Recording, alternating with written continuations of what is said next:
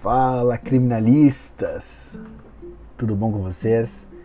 Eu me chamo Rafael Lisboa e esse é o primeiro podcast 2021 aqui do Simplificando Direito Penal. É uma honra estar de volta aqui para gravar para vocês alguns podcasts voltados para o direito penal. Confesso que fiquei um pouco ausente, mas a ideia agora é continuar com esse projeto maravilhoso.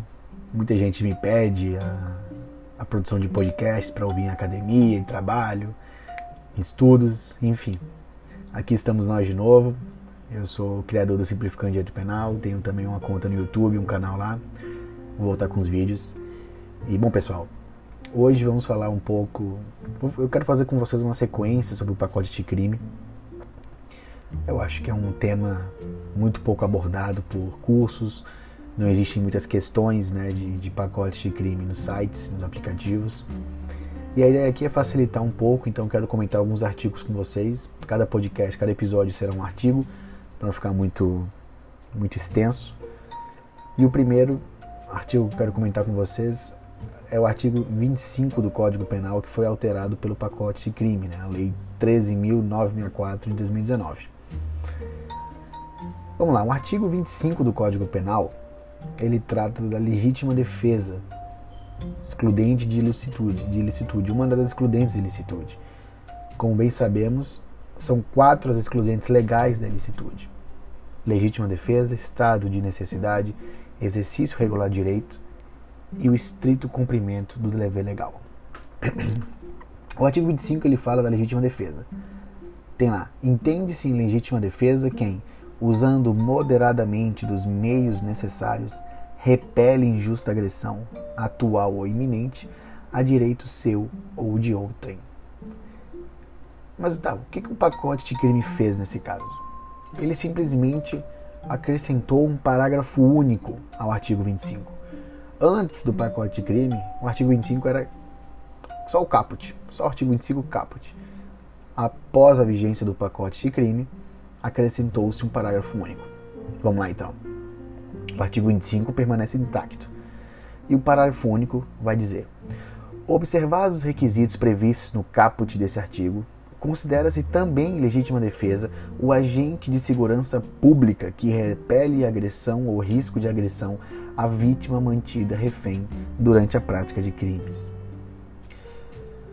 O que eu noto é que essa mudança do pacote crime ela foi completamente inócua. Não há muito o que se falar aqui. Acrescentou-se um parágrafo único no artigo 25, reforçando a ideia de que o agente de segurança pública também atua em legítima defesa. Mas não precisava, porque o artigo 25 já contempla o agente de segurança pública. Inclusive, o agente de segurança pública está contemplado também pela excludente do estrito cumprimento do dever legal. Acredito eu que esse, artigo, que esse parágrafo único ele foi reforçado em virtude de um caso interessante que aconteceu na PM do Rio de Janeiro em 2019. É, no dia 20 de agosto de 2019, não sei se vocês lembram, mas um sniper, né, um atirador de elite da PM do Rio de Janeiro, ele matou um homem que mantinha 39 pessoas reféns no interior de um ônibus durante quase 4 horas na ponte Rio-Niterói. Né? Nenhum refém foi ferido, ninguém morreu. Mas a época, quando sequer havia entrado em vigor a lei anticrime, não houve o reconhecimento da prática do crime de homicídio. Porque é indiscutível que houve a legítima defesa do, do, de terceiros naquela época, no artigo 25. Né? Aquele policial militar não estava protegendo a si mesmo, mas estava protegendo a terceiros. Eram dezenas de pessoas no ônibus. Então, não havia que se falar em crime de homicídio, porque todos os requisitos da legítima defesa estavam muito bem preenchidos: agressão injusta, agressão atual ou iminente, direito próprio alheio, reação com os meios necessários e uso moderado dos meios necessários, entendeu? Só um tiro. Então, salta aos olhos a redundância, a desnecessidade dessa, desse parágrafo, parágrafo único do artigo 25. Porque já havia, já há uma legítima defesa muito bem preenchida pelos agentes de segurança públicos. Não havia necessidade de a criação de um parágrafo único. Então, na minha opinião, A impressão que me passa, me parece, é que o dispositivo ele foi acrescentado ao Código Penal, no artigo 25, tão somente com um propósito, com uma finalidade: proporcionar ainda mais segurança jurídica aos agentes de segurança pública.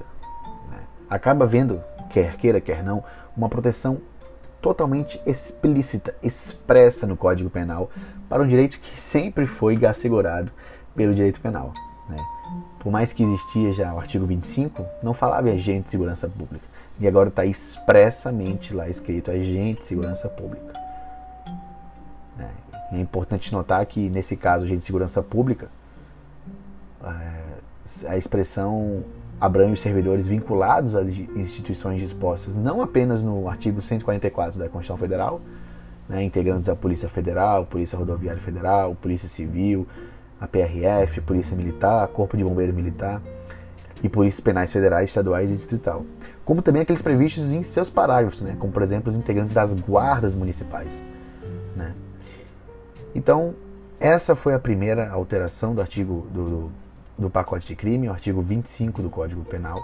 Acrescentou-se um parágrafo único, reforçando a ideia de que agente de segurança pública também age em legítima defesa repelindo agressão ou risco de agressão à vítima mantida refém durante a prática de crimes. Um exemplo esse da, da norma, muito parecido com o que aconteceu em 2019, quando o atirador de elite, o sniper da Polícia Militar do Rio de Janeiro, mata um homem que mantinha 39 pessoas reféns no interior de um ônibus, que durou quase 4 horas na Ponte Rio-Niterói.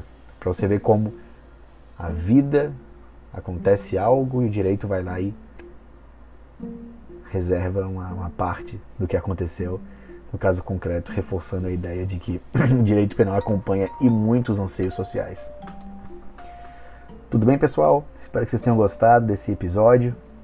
Se gostarem, deixem um comentário, deixem um like, onde vocês puderem, em qualquer plataforma de, de, de, reprodução de podcast.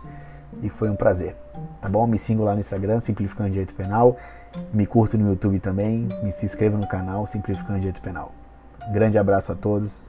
Até a próxima.